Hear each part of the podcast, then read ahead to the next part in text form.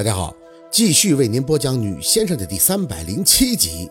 找我，丫头，这话咱扯回来。总之呢，我这头就是你帮我护住的，我这老头子的命也是你救的。宝四回过神，看着雷叔笑笑。雷叔，如果是这样的话，那是您自己做的好。那个高人只是提醒你说什么挣一块舍两毛什么的，还有什么不可以利欲熏心。可您自己却能做到一心向善，积福积德。我的出现呢是迟早的事情，不管我是不是您的贵人，您福大命大都不会有事儿的。雷叔听完宝四说完，就哈哈的笑了两声，哈哈，你这丫头啊，就是会说话。二小子眼光真是不错。说真的，这些后辈里边，我最得意的就是这二小子，能拿能放，脑子够用。当初虎子一说借我宅子见个先生，我还纳闷呢。不过一接触完，我这心里边就有数了。什么文家兄弟，这路子也就二小子能想出来。他对你的用心我懂，不过现在我回头还得多谢这二小子，没他呀，我老头子的命啊，兴许就没喽。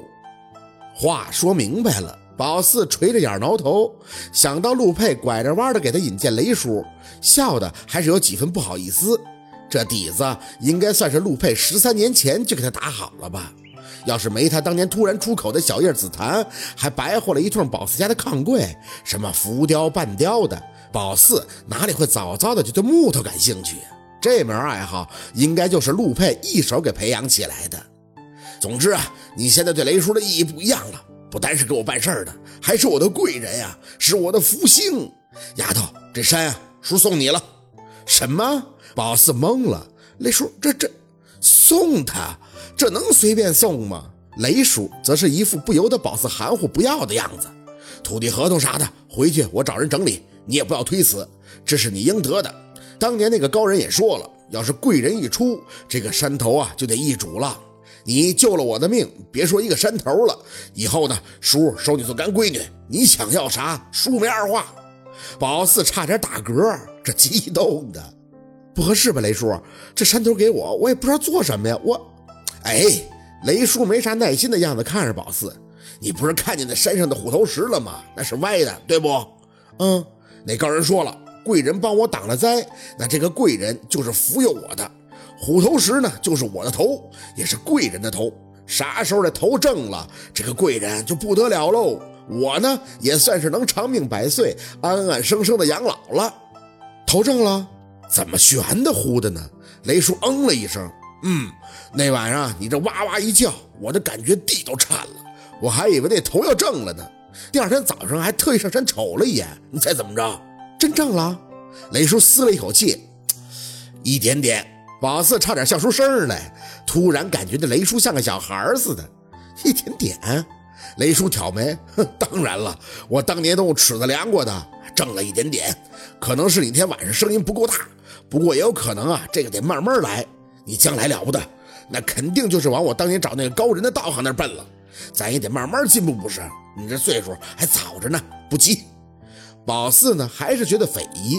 那高人的意思就是说，他起誓了，那颗虎头石就正到了，或者说他虎骨连上了，那石头会正。哎呀妈呀！一想他这残疾的尾椎骨，宝四的头就不是一般的疼啊。舅老爷说指日可待。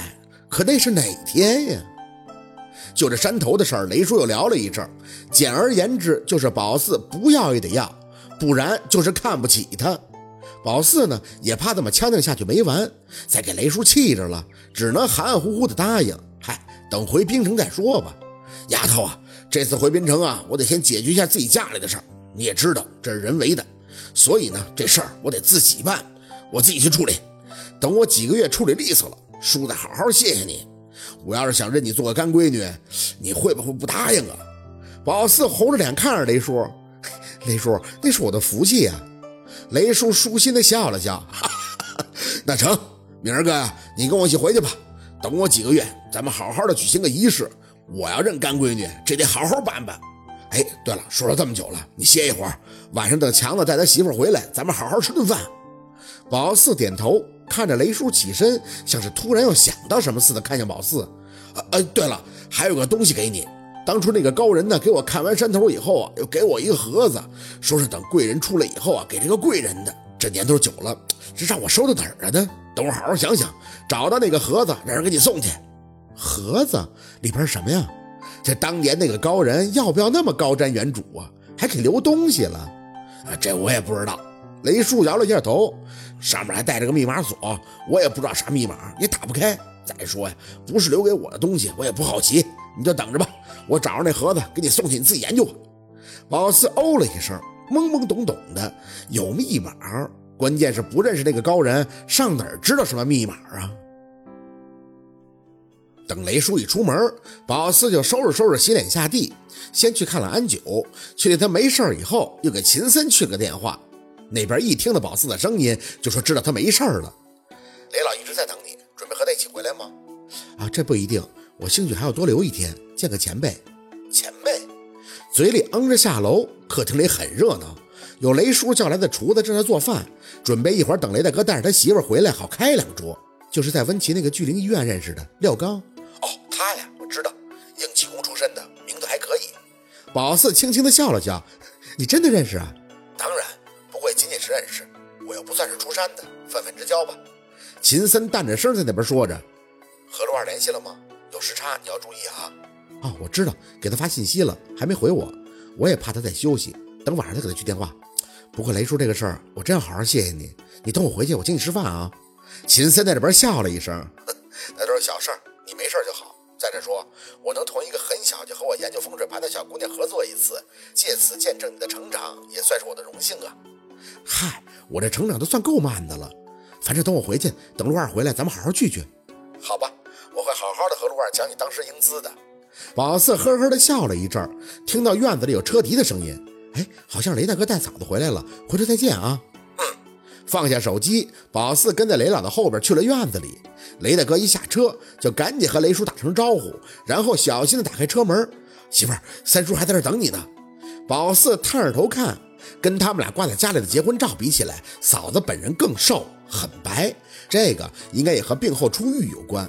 不过这个女人的眉眼很温和憨厚，这点是和雷大哥很相连的。三叔，让您老等我，真不好意思啊。哎，都自家人，说这些干啥？天冷，进屋。